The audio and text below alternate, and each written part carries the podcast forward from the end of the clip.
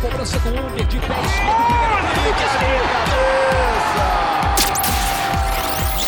Não há palavras para descrever o gol de Marta.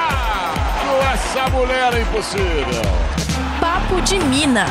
Um podcast de esportes femininos feito por mulheres que vivem o esporte.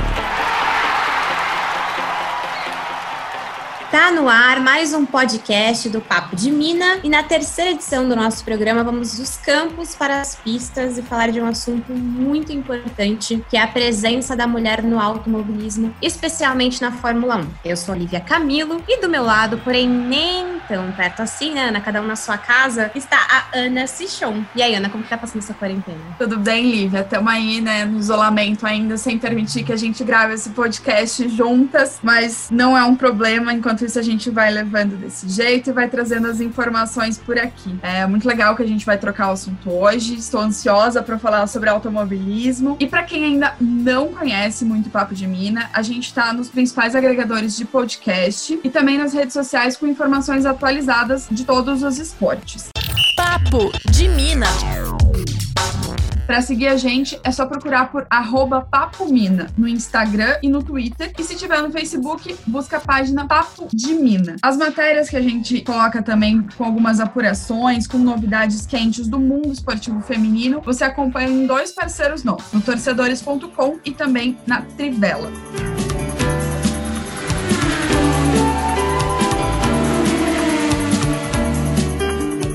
Para falar sobre isso, a gente tem uma convidada muito especial que está nesse mundo do automobilismo já há algum tempo, que é a jornalista Juliane Serazoli. Bom, Juliane, bem-vinda ao nosso programa, bem-vinda ao Papo de Mina. E a gente queria primeiro que você começasse se apresentando um pouquinho sobre a sua carreira, falando sobre o seu trabalho, para a gente também conhecer um pouquinho mais sobre essa cobertura do dia a dia. Eu que agradeço o convite. Minha história com a Fórmula 1 começa com a minha vida. Não sei exatamente quando que eu comecei a assistir, sempre quis ser jornalista de Fórmula 1 desde muito pequena. E a partir de 2010, eu lá em Campinas resolvi fazer o meu blog de Fórmula 1. Finalmente, já tinha alguns anos de estrada no jornalismo. E em alguns meses, meu trabalho acabou chamando a atenção de gente do meio, que me chamou para trabalhar em sites especializados. E de lá eu fui para o UOL. Então, desde 2015, eu, eu sou jornalista de Fórmula 1 do UOL. E depois para a Rádio Bandeirantes, uma coisa que eu nunca tinha imaginado fazer rádio na minha vida. Eu vim do jornalismo escrito mesmo. Então hoje eu sou a única jornalista brasileira que vai em todas as corridas. E quando eu falo jornalista, não é só mulher, né? Entre todos. Não nessas corridas nesse ano, que nesse ano com a, com a pandemia mudou muita coisa. Mas eu tenho orgulho, assim, de ter me tornado a única que sobrou lá. Porque tá tão difícil sendo freelancer, né? Você conseguir se manter no jornalismo com uma coisa que gasta tanto dinheiro quanto a Fórmula 1. Então é uma trajetória de que eu tenho muito orgulho. E você que cresceu assim já com esse desejo de participar e de falar sobre esporte, como que, que é a sua visão sobre essa coisa de meninos brincam de carro, meninas brincam de boneca? E é muito parecido com o futebol, né? Que a gente vê que os meninos são sempre incentivados a entender sobre futebol, a entender sobre carros, mecânica, dirigir, e isso acaba refletindo no automobilismo de alguma forma. Qual que é o exemplo que uma mulher hoje tem para ter vontade de se tornar piloto? Eu acho que você precisa, para quebrar qualquer barreira, que alguém vá lá e desbrave, né? Sendo piloto, sendo jornalista, sendo qualquer coisa. E para mim, essa pessoa, essa pessoa não, não precisa ter alguém igual fazendo, né? A mesma coisa com mulheres, a mesma coisa com negros que acabam atuando em alguma área, como Lewis Hamilton, por exemplo, que você não tem pilotos negros antes dele e a família tem o papel importante em não falar que isso não é coisa para você. E também também ele mesmo não precisar de alguém lá ajuda essa pessoa a desbravar os caminhos ali. Para mim foi a mesma coisa também. Eu olhava o Reginaldo Leme e pensava, é isso que eu quero fazer da vida. Eu quero viajar o mundo cobrindo a Fórmula 1 igual ele. E eu não precisava que ele fosse uma mulher para eu achar que esse era meu lugar também. E foi quando, mais quando eu cheguei na Fórmula 1 mesmo, que eu senti o baque, porque eu acho que foi a primeira vez que eu saí da minha bolhazinha e que eu achava que eu podia fazer o que eu bem entendesse e sendo mulher isso não importava. E eu cheguei lá na Fórmula 1 e eu fui tratada como a carne nova do pedaço. Eu lembro muito bem dessas das primeiras corridas que eu fiz, que foi muito dolorido para mim ver, inclusive pessoas que eu, que eu tinha como referência, né, de ex-pilotos e pessoal assim, me tratando só vendo uma mulher e só vendo uma menina que eles podem tentar dar em cima, alguma coisa assim. Eu acho que foi a primeira vez, talvez por ingenuidade minha, né, muito por ingenuidade minha, que veio para mim assim bem forte que talvez não seja o seu lugar, né? Mas ao mesmo tempo eu acho que foi tarde demais também, né? Eu já estava lá, acho que só me deu estímulo para continuar. Mas resumindo, eu acho que é isso. Algumas pessoas não precisam ter o exemplo, né? Por causa dessas pessoas e daí os outros conseguem olhar uh, as meninas que estão na W Series, as meninas que estão como pilotas de teste na, na, na Fórmula 1 hoje em dia e falam, olha, isso aqui também serve para mim, né? Então é importante ter as desbravadoras e depois isso continuar para aumentar cada vez mais.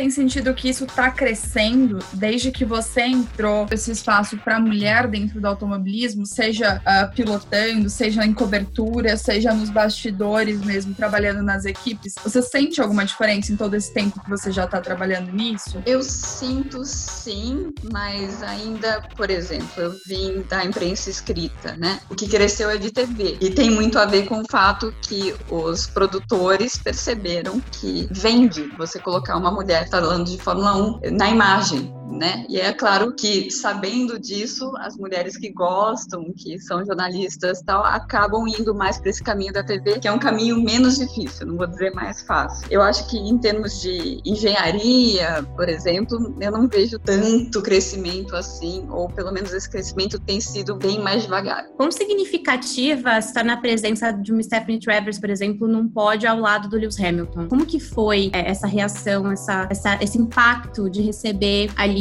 é, uma mulher num pódio, sabe, comemorando ali ao lado como igual, né, no, no, lugar ali de, de vencedora mesmo. A grande sacada da Mercedes de colocar mulheres em duas corridas seguidas no pódio, uma uma branca, uma negra, tem essa sacada também por trás do que a Mercedes está fazendo, é esse lance das meninas olharem e se verem representadas de um jeito vencedor na melhor equipe, recebendo o troféu e tal. Então isso é importante para entrar no imaginário das meninas que elas podem estar tá lá também, né? Muitas vezes as mulheres estão na Fórmula 1 em algumas posições chave, mas elas são um pouco número, né? Ela precisa ser muito boa para estar onde ela está. A, Stephanie é um exemplo nela, mas é importante para a questão da representatividade que elas sejam mostradas. Porque teve um ponto muito importante da Fórmula 1, que eu não vou me lembrar quanto tempo foi, já faz dois anos, mas quando eles acabaram com as Grid Girls. Porque se você é uma, uma menina assistindo Fórmula 1 e você só se vê representada como aquela modelo que está segurando um guarda-sol, você vai pensar, ah, isso aqui eu não quero fazer da minha vida, eu quero fazer uma coisa muito melhor, é muito mais inspirador para uma menina olhar e falar: nossa, ela é uma engenheira que ganhou uma corrida com uma equipe, é isso que eu quero ser da vida. Então é, é muito importante ter deixado de ser Good Girl para ser a Stephanie Travers no pódio. O mais importante disso é essa autoavaliação que a Fórmula 1 está fazendo de qual que é o problema, né? Onde está esse problema da diversidade? É muito fácil você falar, ah, mas as mulheres não se interessam. É muito mais difícil você promover isso isso e você mudar isso. E é esse o caminho que a Fórmula 1 está indo agora, muito em função de algo que o Lewis Hamilton começou.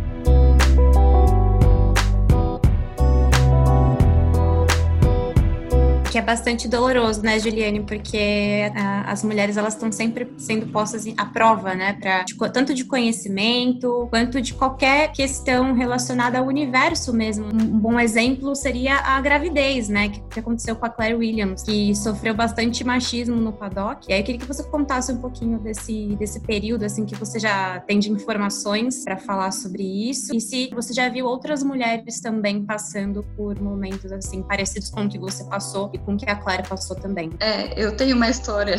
O chefe de imprensa da FIA, que é a Federação Internacional de Automobilismo, ele não, não tem nenhum outro assunto comigo a não ser você tem que parar de fazer isso, você tem que parar de fazer as corridas, você precisa ter um filho porque você vai sentir falta depois. O que é engraçado, né? Porque eu nunca quis ter filho e até eu escolhi esse caminho sabendo disso, né? Eu olho as, as mulheres ao meu redor, assim, no paddock, e a maioria ou é casada ou namora alguém que é do meio, ou as jornalistas namoram ou são casadas com outro jornalista que também tem essa vida de final de semana, coisa meio maluca, ou elas são solteiras, né? Não tem um cara que tem um emprego normal, vamos dizer assim, entre aspas, que banca no sentido de que tem confiança, que é homem o suficiente para ter uma mulher que tá ao redor, tá sempre rodeada de homens viajando e todas as mulheres que eu vejo que a, acabam engravidando, elas sentem uma vontade, uma vontade não, melhor dizendo, uma pressão gigantesca de voltar o quanto antes, porque elas acham que elas vão ser substituídas. Então eu vi algumas mulheres voltando com quatro meses, voltando a viajar e ficando um mês fora de casa e sofrendo muito com isso, né? Ao mesmo tempo que eu vi homens, tenho filho, e aí o comentário assim, nossa, nasceu na hora certa, né? Foi logo na segunda-feira de GP, daí na, na próxima quarta-feira você vai ter que viajar, pelo menos você viu o parto, né? É completamente diferente a pressão que existe, né?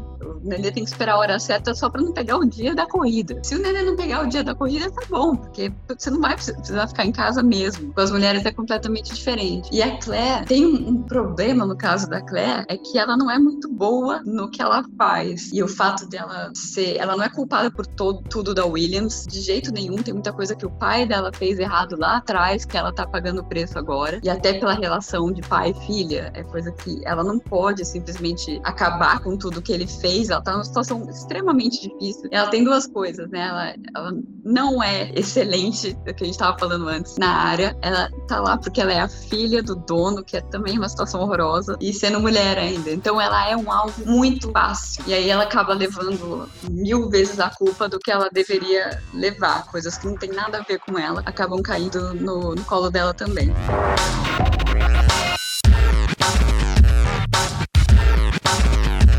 Falando sobre gravidez também dentro do meio, Bia Figueiredo, que é o ponto que eu ia entrar, é, não sei se ela já ganhou o bebê ou se ela ainda está nos últimos dias de gravidez. Mas eu entrar nesse ponto porque ela, eu acho que é um dos principais nomes hoje do automobilismo é, no Brasil, né, feminino, e ela está em destaque nas principais notícias é, em função da, do marido dela, envolvido em alguns escândalos de fraude, né, na área da saúde no Rio de Janeiro. Você acha que todo esse embrólio de notícias políticas, somado ao fato de ela estar tá grávida, grávida e ter um bebê em breve, pode levar ela para afastá-la das pistas? Você acredita que ela volta? Você acha, não sei se você tem esse contato mais né, na estoque, você conhece é, mais esse lado da Bia também? Pelo que eu vi, ela perdeu todos os patrocinadores, né? Obviamente é o, é o pior e o melhor momento possível. Ela acabou tendo muita sorte que ela decidiu ficar um ano fora para ter o filho dela nesse ano de pandemia, né? Eles só voltaram a correr agora na estoque. Mas eu acho possível que ela não volte, não por causa da, da gravidez em si, mas de patrocínio, né? Automobilismo é patrocínio e não adianta, né? Se as marcas não quiserem se associar a você, é, é muito difícil. Mas vamos ver como que é o Brasil, né?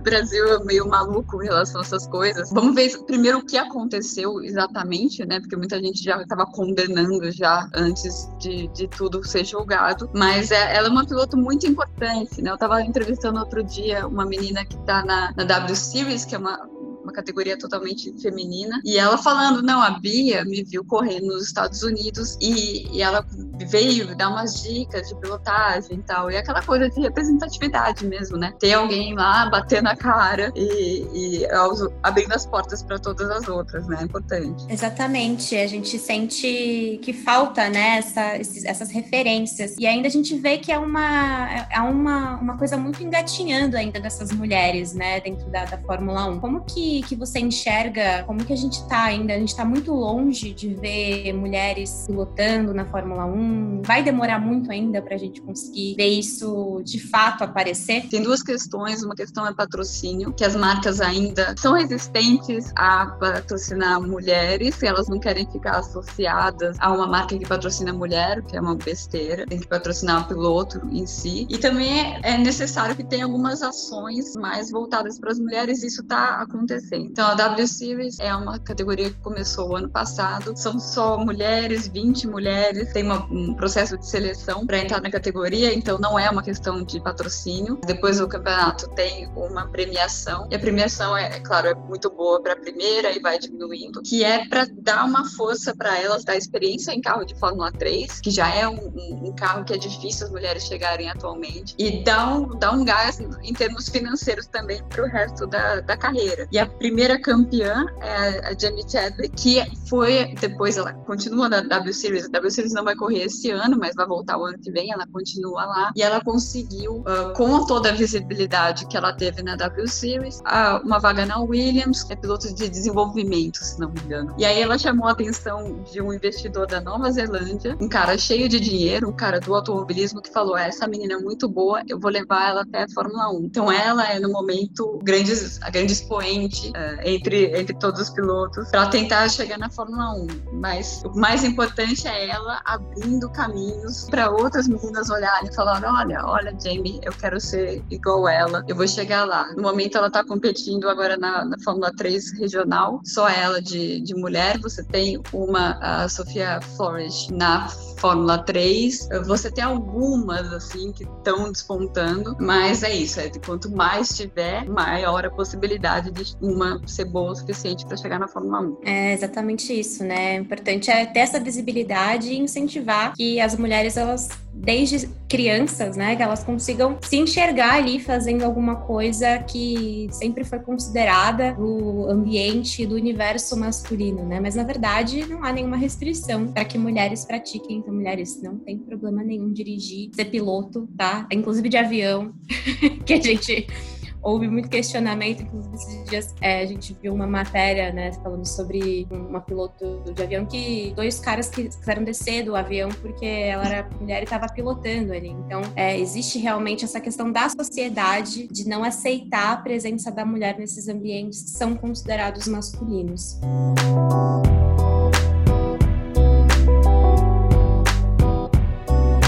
Obrigada, Juliane, por, por trazer todas essas informações e, e, essa visibilidade de como, como é um panorama, né? Muito, muito bom de ver, de saber que existem essas mulheres guerreiras como você, que insistem aí nesse, nesse mercado, que insistem nessa parte tão importante, né? E tão, que, que gera tanto dinheiro, que gera tanta receita quanto o automobilismo, a Fórmula 1. Muito importante ver que, que você se empenha nesse, nesse mercado de uma forma aí que não dá nem pra gente mensurar. Ah, eu que agradeço e agora eu vejo nas mídias sociais, assim, várias meninas, não, você é inspiração, e, e eu vejo seu trabalho e falo para todo mundo que quiser fazer Fórmula 1, vai dar a cara a tapa e faz, que não é um bicho de sete cabeças, não. Essas pessoas que duvidam de você o tempo inteiro vão tentar fazer você duvidar de si mesma. Eu acho que o, machismo é muito isso, né? Tentar te chamar, chamar mulher de louca, tentar fazer você se questionar vai ter isso também no jornalismo esportivo, acho que como um todo, mas não é verdade, é só uma tática para fazer você duvidar de, de, si mesma. Se você tiver confiança, segue, que aí é, é só sucesso. Ziliane, muito obrigada pela aula aqui sobre, sobre automobilismo com a gente, por participar desse papo. E aproveita e conta para quem está ouvindo onde que as pessoas podem te seguir, podem acompanhar seu trabalho. Bom, tem o meu Twitter, eu acho que eu me comunico mais pelo Twitter, que é o Gil Serazoli. O meu Instagram, que é o MyF1 Live. O meu site, que é um blog, que eu escrevo coisas mais técnicas geralmente, e coisa de viagens também, que eu gosto de escrever, que é o julianeserazoli.com.br. No UOL, a minha coluna é a Pole Position, que é a única coluna de Fórmula 1 do UOL, e também na Rádio Bandeirantes. Geralmente as corridas são na Band News FM. Uh, todas as coisas a gente faz a transmissão ao vivo, começando meia hora antes. Eu também estou sempre no programa Polyposition na Rádio Bandeirantes, esse é na Rádio Bandeirantes. Geralmente é uma hora da tarde ao sábado. Legal demais, Juliane. Parabéns pelo seu trabalho mesmo. Que você possa inspirar outras meninas a, a entrarem também no meio do automobilismo, seja no jornalismo ou não. Obrigada, meninas. É importante o trabalho que vocês estão fazendo. Muito bom. Papo de Mina. Mulheres que vivem o esporte. Bom, a gente vai ficando por aqui e você pode acompanhar esse podcast e os outros também do Papo de Mina pelo Spotify e em outros distribuidores de podcast. E conta pra, pra galera aí, Ana, onde mais que eles podem nos encontrar. Para quem quiser seguir a gente nas redes sociais, Instagram e Twitter é o arroba Papo Mina e no Facebook na página do Papo de Mina. Também tem muitas matérias dos nossos dois parceiros de conteúdo, que são torcedores.com e a Trivela. Papo de Mina. Fim de papo. É cobrança do é difícil.